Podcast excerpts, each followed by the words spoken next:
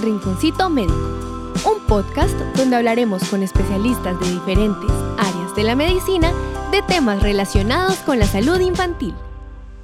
Nuestro invitado de hoy, Elmer Cifuentes Castro, fisioterapeuta especializado en equinoterapia y neurodesarrollo, jinete activo e instructor, director de la Comisión Técnica para Ecuestre de la Federación Ecuestre Colombiana y del Programa de Hipoterapia e Inclusión Deportiva para Ecuestre del Centro Ecuestre La Lomita. Muy buenos días, tardes o noches para nuestra audiencia. Hoy tenemos un invitado muy especial. Tenemos a Elmer Cifuentes Castro, que es fisioterapeuta, especializado en algo que para muchos de nosotros no es muy conocido, que es la equinoterapia. Y vamos a conocer y adentrarnos en este campo en virtud de que en, este mes de marzo a nivel mundial se conmemora el Día de los Niños con el síndrome de Down o de trisomía 21.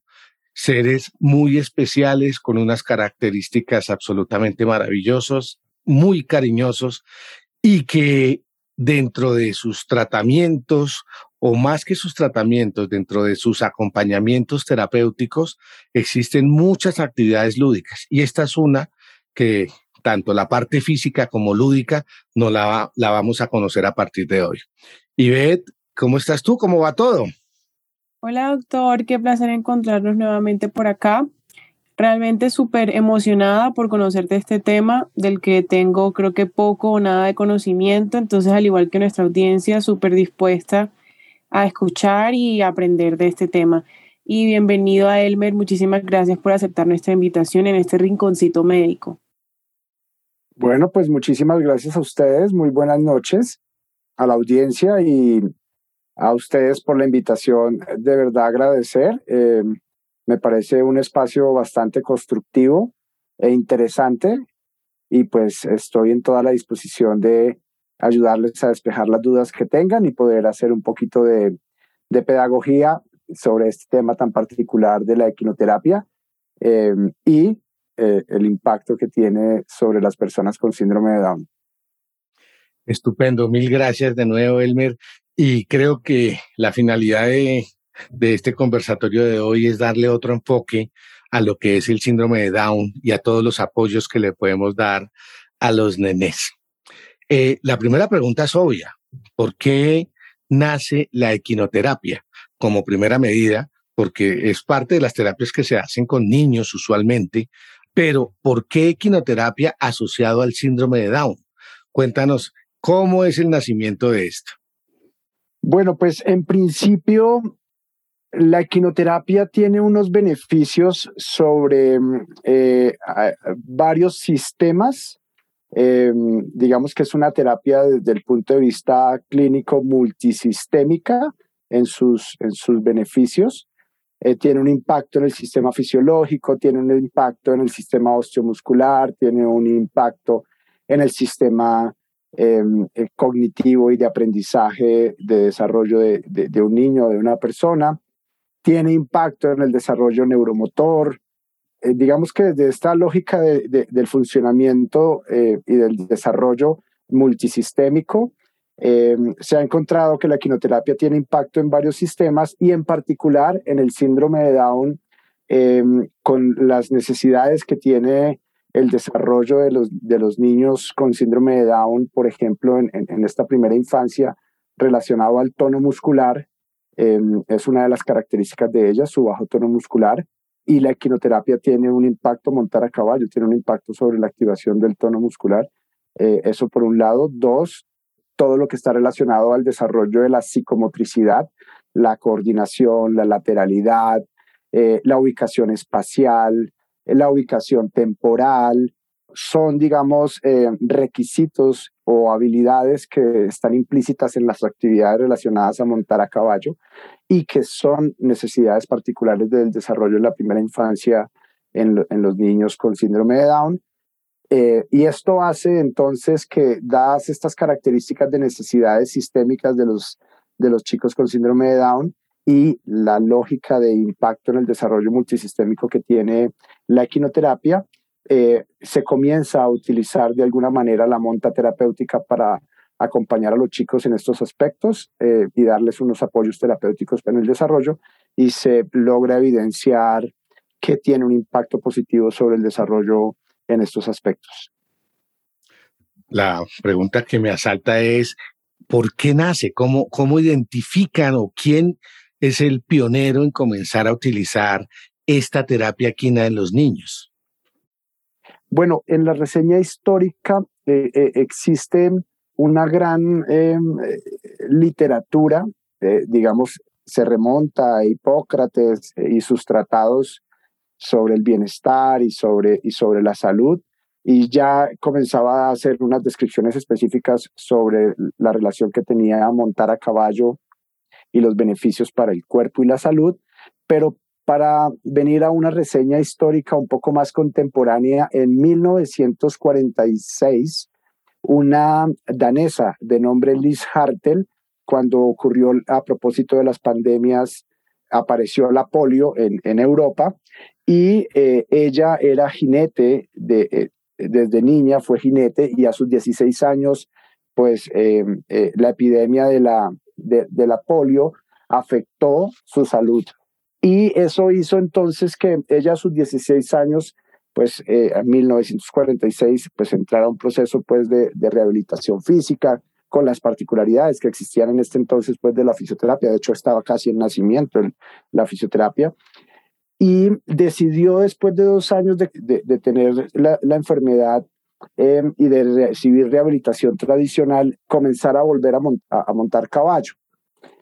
Y eh, ella en 1948 vuelve a montar a caballo y sigue su proceso ya teniendo 18 años de entrenamiento de rendimiento. Y llega en 1952 una situación particular en los escenarios de Juegos Olímpicos y es que se abre la posibilidad de que en el deporte ecuestre participen civiles, mujeres y civiles en general. No había antecedente porque antes de 1952 en las Olimpiadas para el deporte ecuestre solamente era permitida la participación de militares.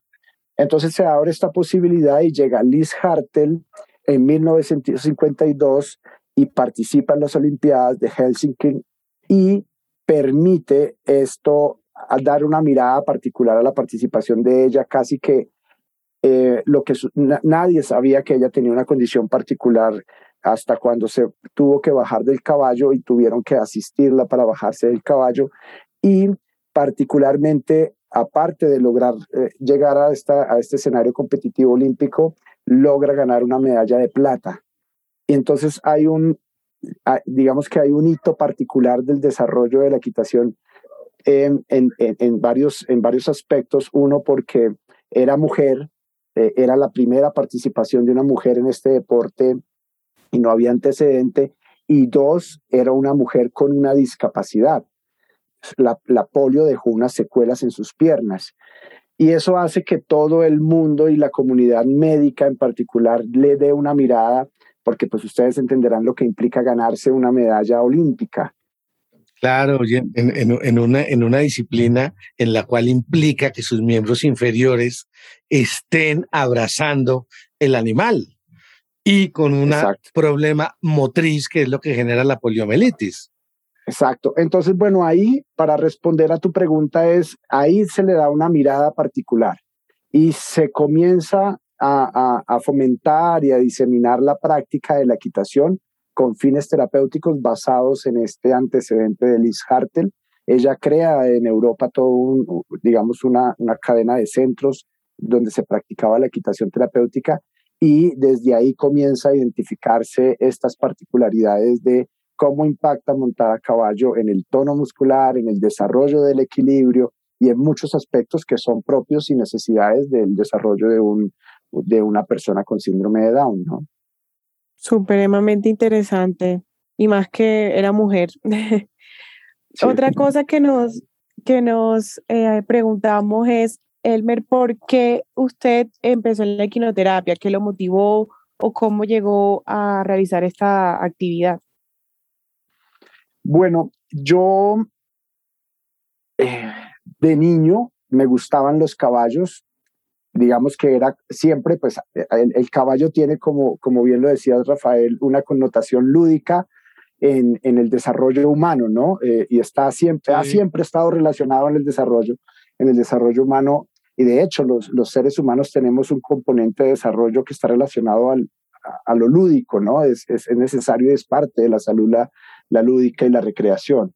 Y eh, de niño me gustaron los caballos particularmente. No practicaba equitación de niño, eh, más que como en escenarios de vacaciones cuando, cuando, cuando iba a, a, visitar espacios de campo, eh, de familia, y habían obviamente caballos.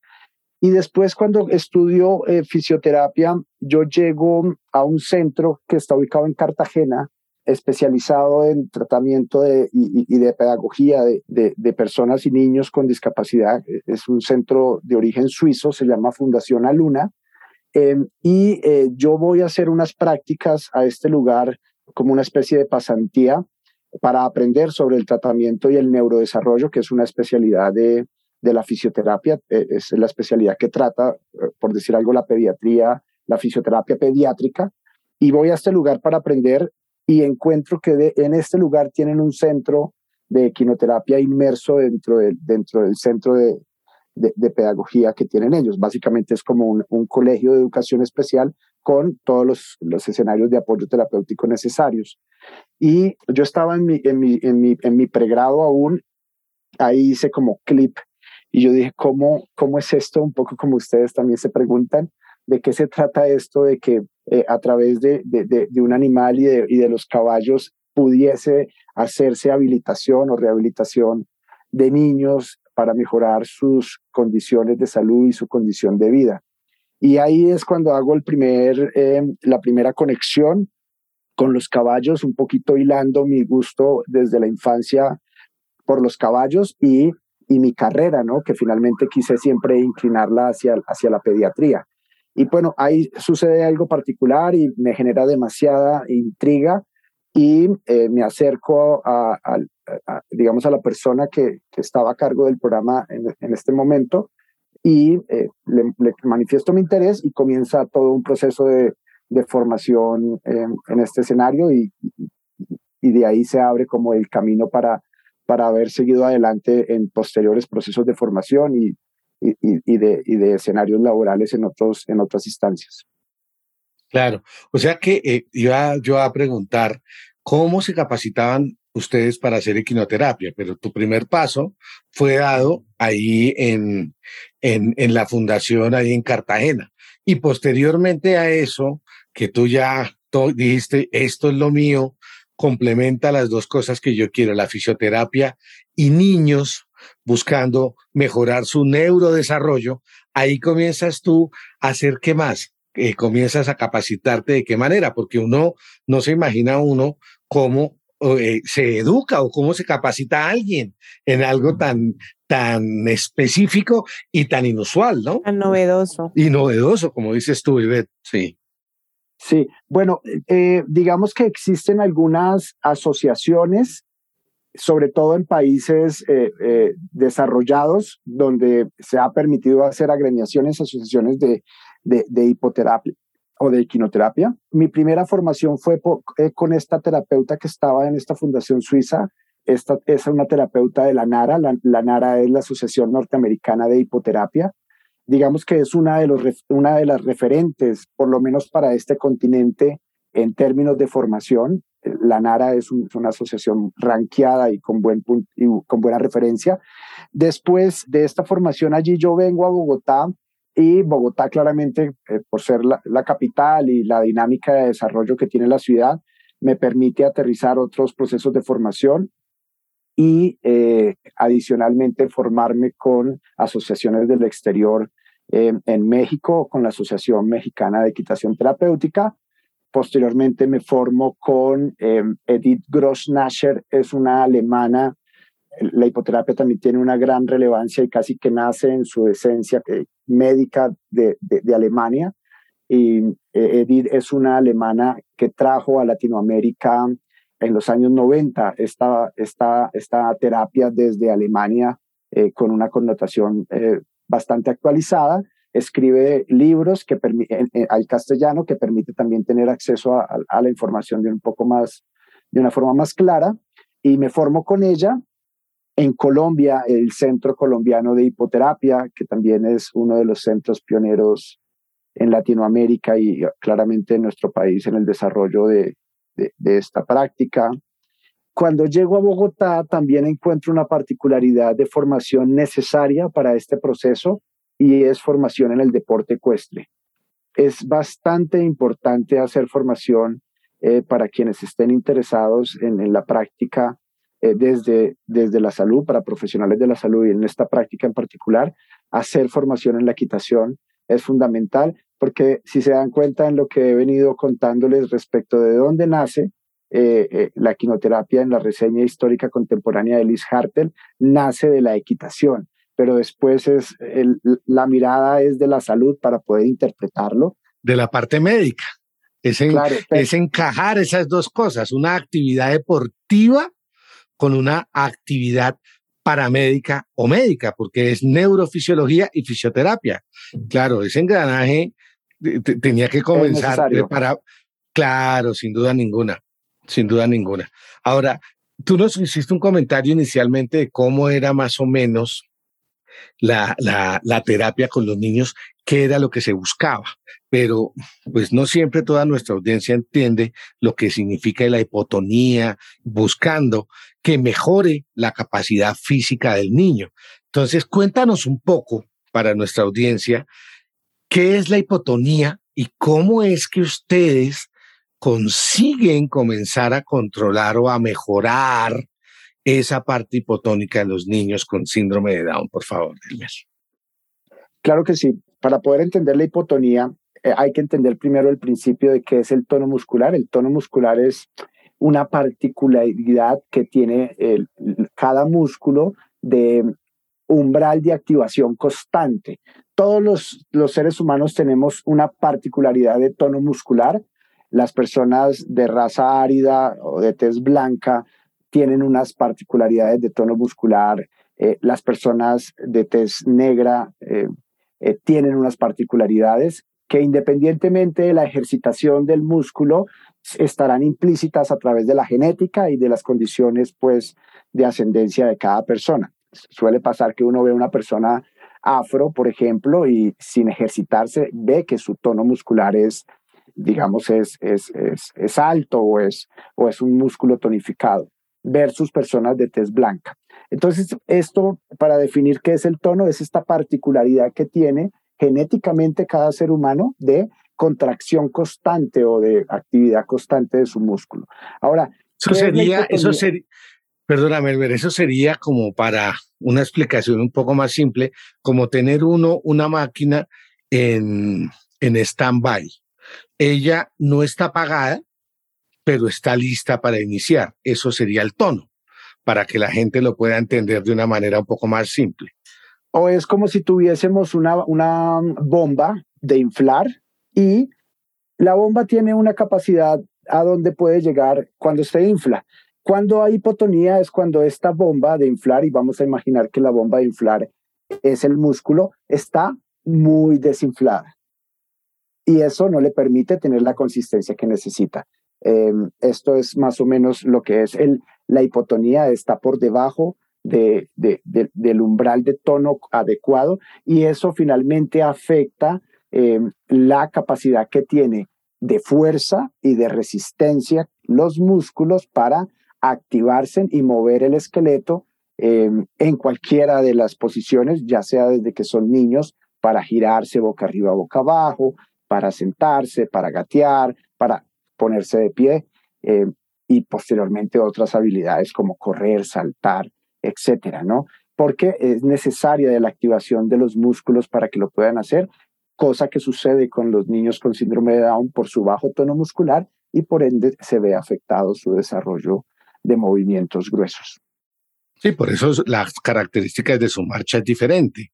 Y desde el punto de vista mecánico, para nuestra audiencia, cuando un músculo se contrae, el otro se relaja para mantener sincronía. Si los dos están hipotónicos, pues ninguno de los dos va a permitir que exista una, un equilibrio porque los dos, ninguno va a contraer frente al otro. Y eso es lo que hace que los niños tengan estas marchas un poco diferentes. Entonces, ustedes con eso de la hipotonía, ¿cómo, cómo hacen o cómo lo manejan para hacer que uno vaya ganando ese, ese tono fortaleciendo eso que genéticamente los niños con síndrome de Down presentan? Sí, bueno, digamos que desde el caballo, uno, el caballo tiene unas particularidades en su movimiento. Eh, en principio, montar a caballo es un, hay que pensar en, en, una actividad constante cinética, de movimiento constante. Montar a caballo es moverse, moverse, moverse. Y los caballos tienen particularidades de movimientos eh, que se denominan aires. Eh, básicamente tienen tres aires, que es el paso, el trote y el galope. en términos de velocidad, eh, para llamarlos de una manera un poco eh, sencilla. Eh, el paso es un aire lento, el trote es un aire un poco más rápido y más marca, marcado y fuerte, y el galope es un aire un poco más veloz y, y mucho más fuerte. Entonces utilizamos los elementos del movimiento que estimulan el cuerpo del jinete, es decir, del niño que es con síndrome de Down o del joven con síndrome de Down o del adulto con síndrome de Down para promover la activación muscular necesaria para permanecer en equilibrio arriba de un caballo, que al final es la misma activación muscular necesaria que necesita el niño, el joven o el adolescente para desenvolverse en actividades de motricidad de acuerdo a su etapa de desarrollo o sus requerimientos motrices que tenga, ¿no? Regularmente podemos utilizar en ellos más el trote, por ejemplo, que es un aire que estimula por sus particularidades el tono muscular con una mayor relevancia. Claro. Es la manera de hacer que los músculos estén buscando mantener el, el, esqueleto de una manera erguida sobre los movimientos que está realizando el caballo.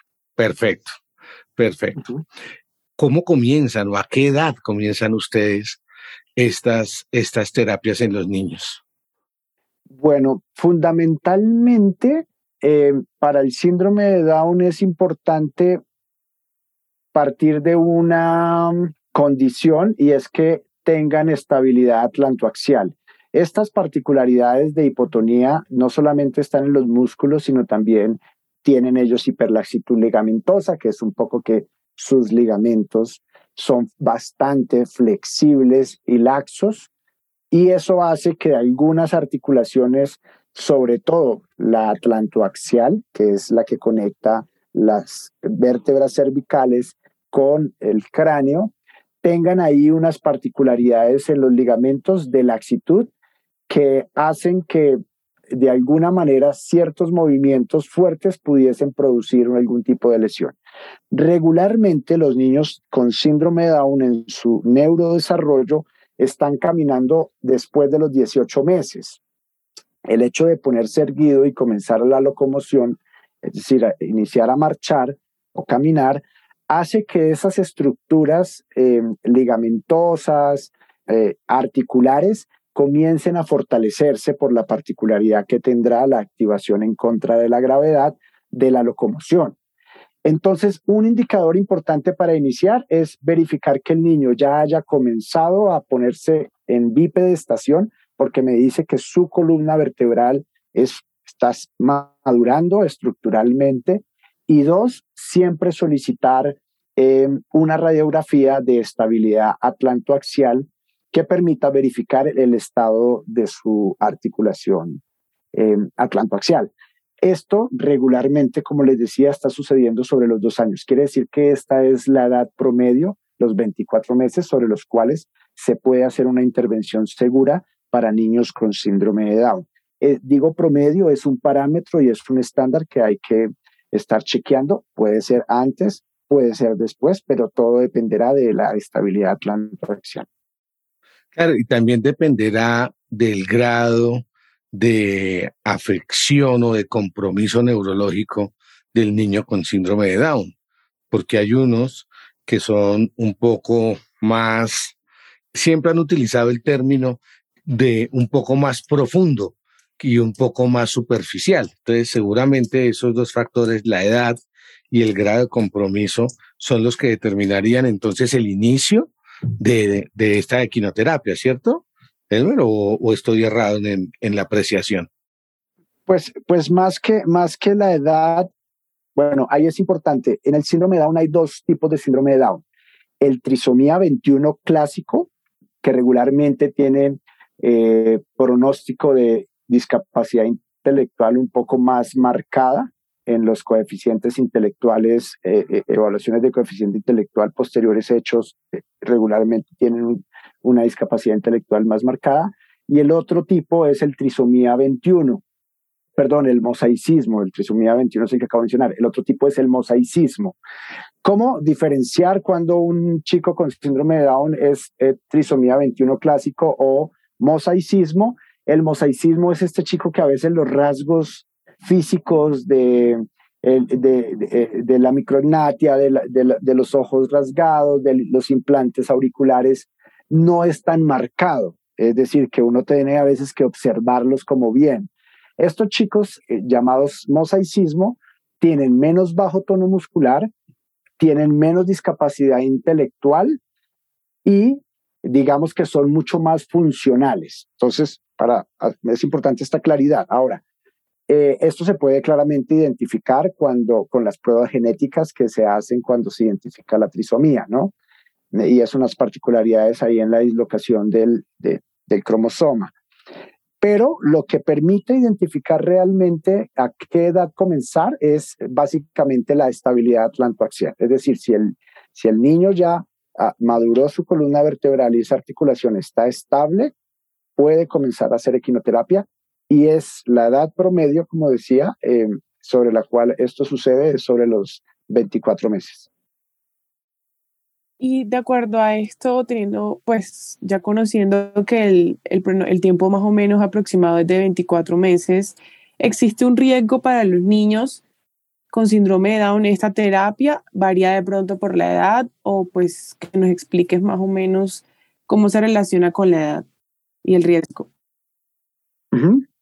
Sí, básicamente el primer riesgo, como les decía, es no, es no tener claridad sobre la estabilidad de esta articulación si se llega a subir el niño a, a, montar a caballo y el terapeuta no sabe que eh, si su articulación atlantoaxial está eh, estable y no tiene ningún problema, y si llegase a estar inestable, se produce un movimiento súbito eh, en su columna cervical, porque montar a caballo puede generar estos movimientos súbitos, por ejemplo, el movimiento del latigazo, que es muy común, eso podría luxar la articulación y crear una lesión medular. Entonces, en ese sentido, eh, ese es un gran riesgo.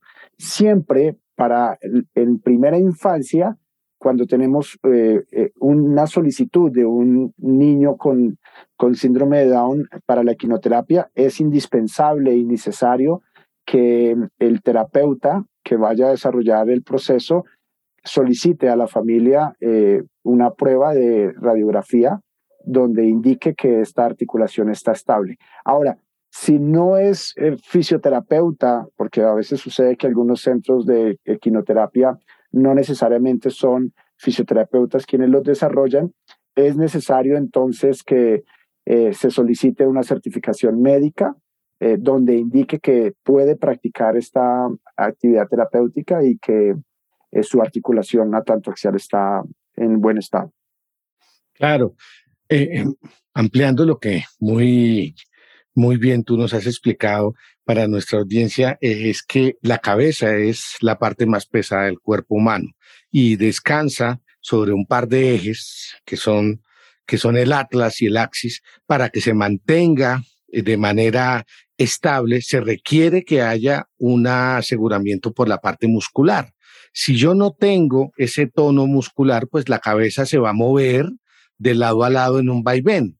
Y eso sucedería, como tú bien lo dijiste, que es el síndrome del latigazo, que es el ejemplo del accidente automotriz. Cuando uno va conduciendo y uno se estrella, la cabeza se va hacia adelante y retorna al punto donde estaba y en ese momento puede haber fractura o lesión de la columna cervical a nivel de la articulación atloidoexoidea, que es lo que tú nos estás explicando de manera muy clara.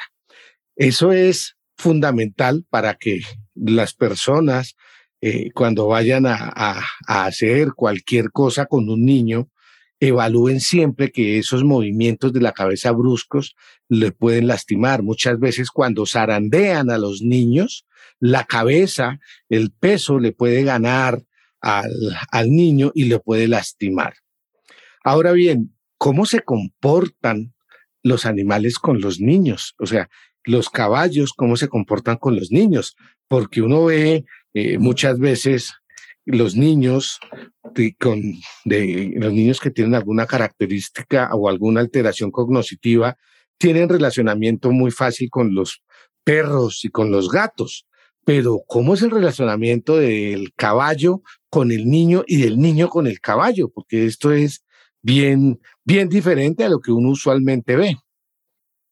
Bueno, pues esa, esa es una amalgama bien interesante los caballos eh, y los niños eh, de verdad hacen una conexión increíble. Los caballos, por naturaleza, son animales gregarios. Eh, este término hace referencia a que viven en manada, que conservan unas particularidades de la conducta de animales o de, o de seres vivos que viven en manada y eso hace que tengan como una especie de rituales y de códigos de comportamiento particulares a, la hora de relacionarse con otros seres vivos.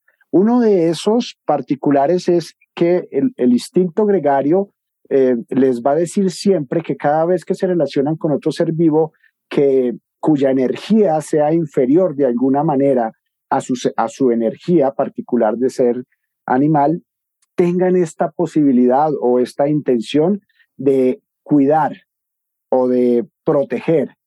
Les voy a dar un ejemplo, los caballos en estado natural, si les, llegue a, si les llega a atacar el, el, el, depredador, una pantera o un lobo, y les, y, les, y les va a cazar, ellos van a arrancar a correr en una estampida y se van a organizar por instinto gregario de una forma eh, particular. Y es que todos los más débiles hembras eh, preñadas, ancianos, eh, potros, eh, es decir, caballos jóvenes, van a estar en el centro de la estampida de la manada corriendo y los más fuertes se van a ubicar afuera, porque tienen, como les digo, este instinto de protección. Ahora, después cuando el caballo es de alguna manera, entre comillas, domesticado y llevado a unas relaciones particulares con, con el hombre, este instinto gregario no se pierde y se conserva.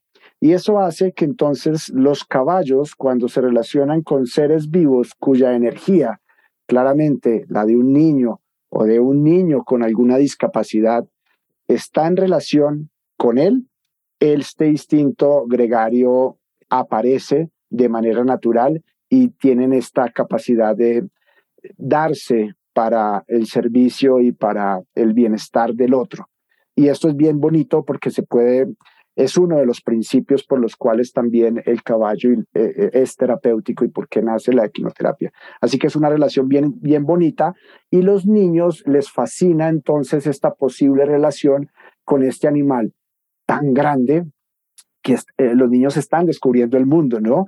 Y les fascina ver que es un animal de este tamaño, de esta dimensión, pero con esta nobleza y que aparte, a diferencia del perro o del gato, se le pueden subir, pueden estar arriba y pueden pasear y pueden ver el mundo además desde otra perspectiva que nunca había sido mostrada, ¿no? Y es una perspectiva de grandeza o es una perspectiva de, de, arriba. Y cambia también porque el niño regularmente por su estatura ve al adulto o ve a los, a los seres humanos desde, desde esta perspectiva, de abajo hacia arriba. Y cuando están arriba del caballo, entonces ahora pueden ver ellos de arriba hacia abajo y eso de verdad valoriza y, y, contribuye también al desarrollo psicológico y a la autoestima de, de, los niños que interactúan con los caballos. Entonces bien, es bien interesante. Eso que nos cuentas es, es genial, es muy bonito porque es la protección del caballo hacia el niño, pero que el niño ve ese animal tan grande que puede, entre comillas, ser parte de él cuando él se monta y sentirse más grande, ayuda muchísimo. Qué bonito eso que tú nos cuentas con relación a eso. Qué bonito. Sí, claro, pues solamente imaginarlo, cómo sería verlo. Eh, otra pregunta que me surge es, de acuerdo a lo que nos comentas, el hecho de que un niño sea mayor o menor va a variar la respuesta que ellos tienen hasta ante esta terapia o pues digamos que no tiene mucho que ver en la edad con la respuesta. Ok, sí, eh, claramente la edad es fundamental en las respuestas, entender el principio de la plasticidad cerebral que está desde que está dada de los 0 a los 6 años en promedio, eh, es decir, que siempre las intervenciones tempranas por estas particularidades de plasticidad cerebral tienen un mejor impacto en, en, el desarrollo de, los niños, ¿no? Cuando se hacen intervenciones posteriores a los seis años, pues de alguna manera el cerebro ya ha, ha, culminado su posibilidad de, de, de, moldeamiento y de estructuración. Es menor, por decirlo de alguna manera, todavía no, no se ha cerrado por completo, pero es menor. Eh, por tanto, pues el, el impacto eh, será menor. Es importante hacer intervención temprana siempre en la, en la, en la habilitación, en la rehabilitación de niños y más de niños con, con síndrome de Down. Eh, y eh, tener en cuenta este parámetro que son intervenciones que deben hacerse con contundencia antes de los seis años. eso es perfecto y muy claro. Ahora, aparte de la edad, la otra cosa que uno buscaría para estas terapias es uno tener más o menos idea de cuánto tiempo a la semana, cuántas veces se debe realizar y por cuánto tiempo para que uno pueda permitirle esta bondad de tratamiento para los niños con Down. Entonces, ¿cómo es, son las frecuencias que un nene tiene que tener a la semana y la regularidad o los tiempos que tiene que tener para que este tratamiento funcione? Sí, bueno, la recomendación es eh, en frecuencia por lo menos una vez a la semana. Las sesiones regularmente están en el marco de tiempo de entre 30 y 45 minutos. Todo el tiempo estará sujeto al cumplimiento de los objetivos que se planteen para cada sesión. Y es importante eh, la constancia como, como todo eh, tratamiento Em, eh, de, frecuencia de, mínimo una vez a la semana y comenzar a observar eh, resultados en promedio va a llevar eh, con esta frecuencia de asistencia tres meses. es decir, estamos hablando de en promedio 12 sesiones, ya uno puede comenzar a, a describir resultados a, a, los objetivos planteados con cada persona. Sí. Eso es formidable. Ahora bien, si uno quiere hacerlo más, con más frecuencia a la semana, pues obviamente es mejor. Será como el ejercicio físico cuando uno quiere eh, eh, correr una maratón, entre más ejercicio haga uno, mejor va capacitando a sus músculos para, el, para esa meta que uno quiere. Entonces, entre más intensivo sea esto, segura, la respuesta seguramente debe ser más pronto y mucho mejor, ¿cierto? Claro, eh, este es un parámetro mínimo de frecuencia, pero como tú lo dices, sí, efectivamente, eh, si se asiste con mayor frecuencia, los resultados serán distintos y mejores. Es importante mencionar lo siguiente, y es que esta es una terapia complementaria. Y esto es eh, relevante decirlo porque no se podría pensar que podrían hacerse procesos de habilitación o de rehabilitación de niños con síndrome de Down solamente a través de la equinoterapia. Esta es una terapia que complementa los demás procesos terapéuticos que deben recibir estos chicos en su, en su primera infancia y eso hace importante que se tenga en cuenta también el dialogar con la intensidad que tiene terapéutica cada niño, ¿no? Si el niño asiste todos los días a sesiones de fisioterapia, de fonoaudiología, de terapia ocupacional, que son regularmente las intervenciones que, que, que reciben ellos en la primera infancia, entonces hay que puntualizar de acuerdo a estas frecuencias de asistencias terapéuticas y a los procesos cuántas sesiones serían eh, necesarias de equinoterapia para complementar ese proceso y también respetar eh, el, desarrollo y las capacidades que tiene el niño en términos energéticos y desgaste que exige los procesos terapéuticos para ellos es un parámetro a tener en cuenta. Y de acuerdo a esto, ¿en ¿qué debe tener entonces un niño que quiere asistir a esta terapia? ¿Ropa? ¿Alguna cosa en específico para las personas que estén interesadas y decidan eh, meter a sus niños en este tipo de actividades? Em, sí, regularmente es ropa cómoda porque digamos que van a tener que mover sus piernas, entonces es importante que usen, por ejemplo, sudaderas, no jeans, ni, eh, ni telas eh, que no sean flexibles. Existen unos pantalones especiales para montar a caballo, eh, se denominan briches. es necesario, si pueden tener acceso a, esta, estos pantalones, pues que los tengan. Cuando los niños ya son más independientes y practican, el, los chicos con síndrome de Down, pues pueden practicar deportes, ¿no? Y la equitación es uno de estos y ellos pueden transitar del proceso de, de, habilitación al proceso deportivo, es parte del ejercicio, pues ya deben utilizar cascos de protección específicos de equitación, pueden utilizar otros implementos como guantes de equitación, botas de equitación, que son particulares para esta práctica. Y el resto de, de, digamos, de implementación requerida, pues está relacionado a lo que se necesita para el caballo, ¿no? Esto tiene, esta práctica tiene unos atalajes eh, particulares. Digamos que la quinoterapia es una disciplina ecuestre. Cada disciplina ecuestre tiene una especie, unas especificaciones en, en las sillas, en, en, las cabezadas que se utilizan en los caballos, etc. Entonces, eh, esto ya eh, es muy también particular para la quinoterapia. Ahora, e, esos implementos, y perdóname la pregunta, ¿y el caballo los colocan las escuelas de equinoterapia o lo tiene que colocar el niño que vaya a hacer equinoterapia en el caso de los, de los atalajes que nos cuentas tú?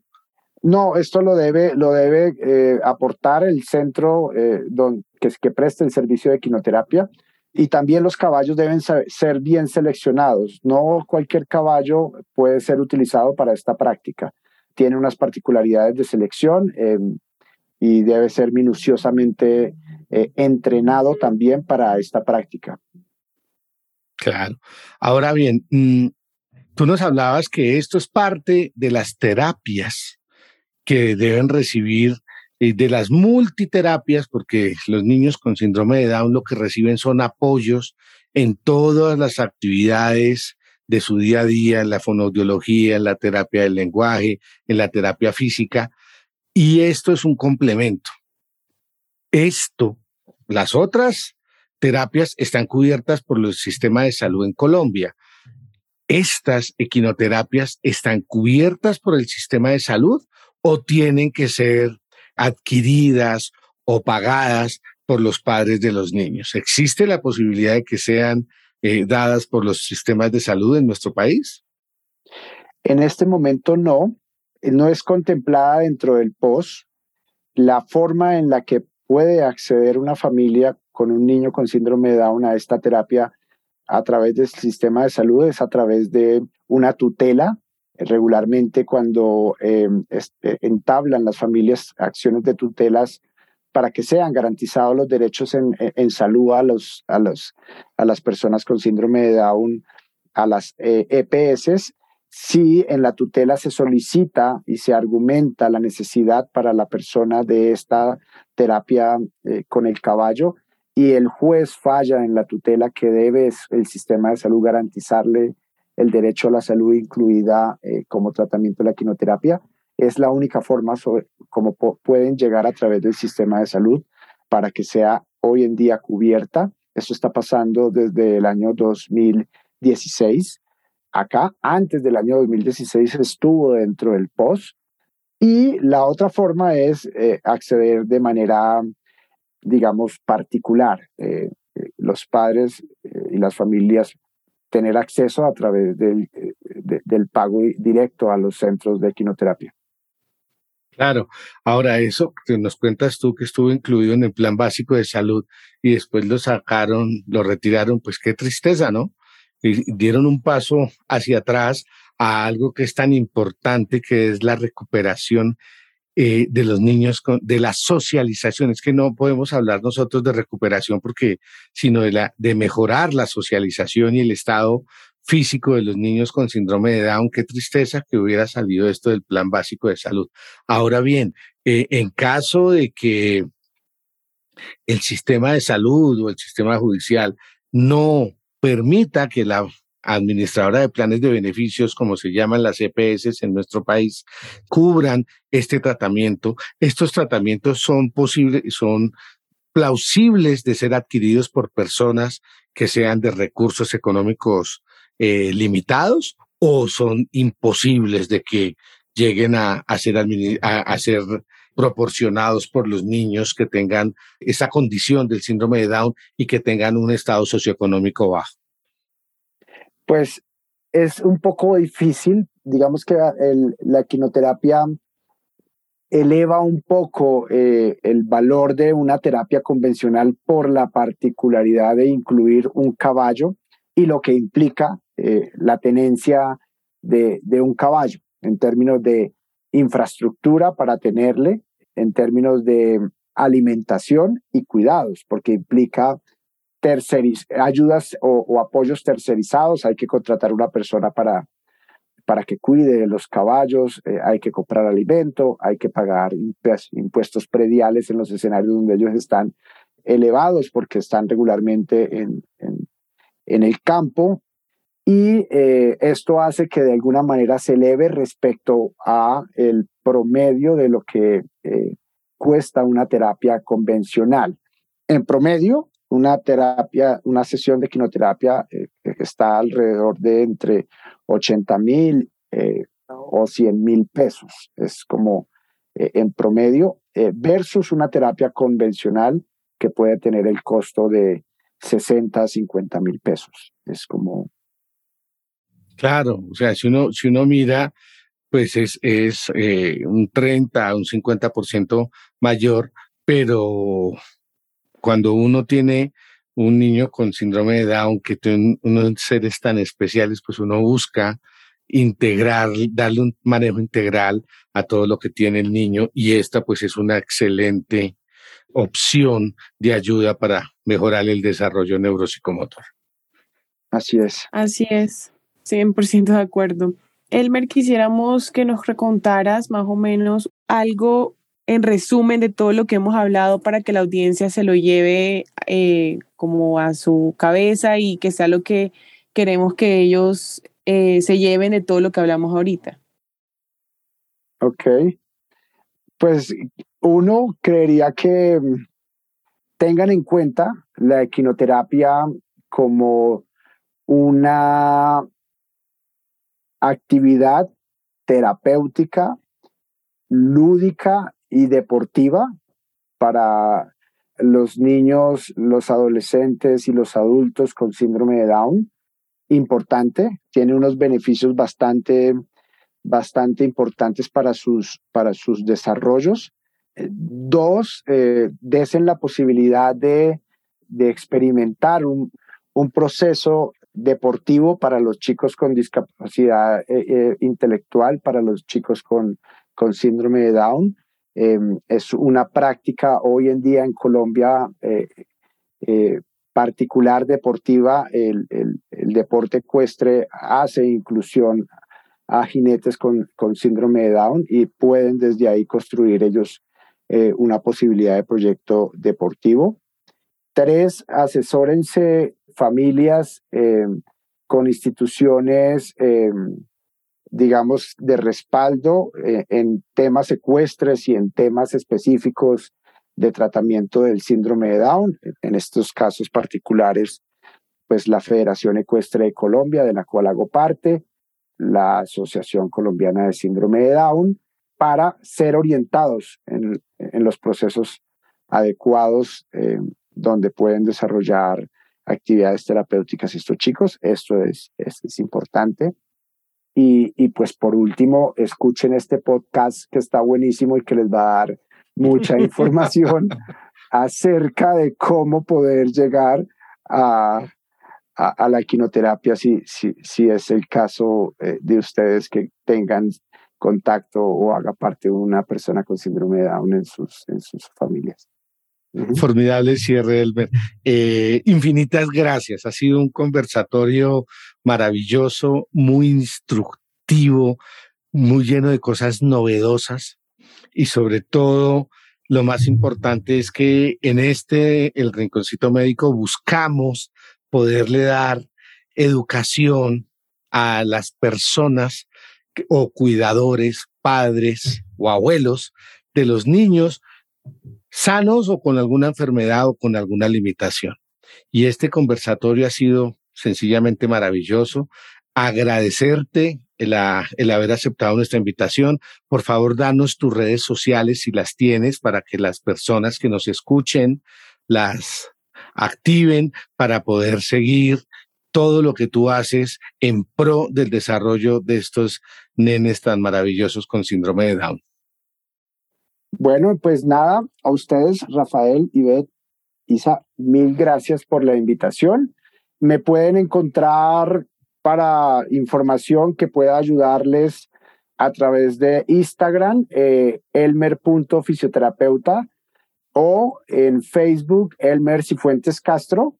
Y ahí van a poder eh, encontrar información, cualquier inquietud que puedan tener, eh, con mucho gusto, cualquier orientación, cualquier consejo que esté relacionado a este tema, eh, con mucho gusto puedo a través de mis redes sociales eh, darles la mano.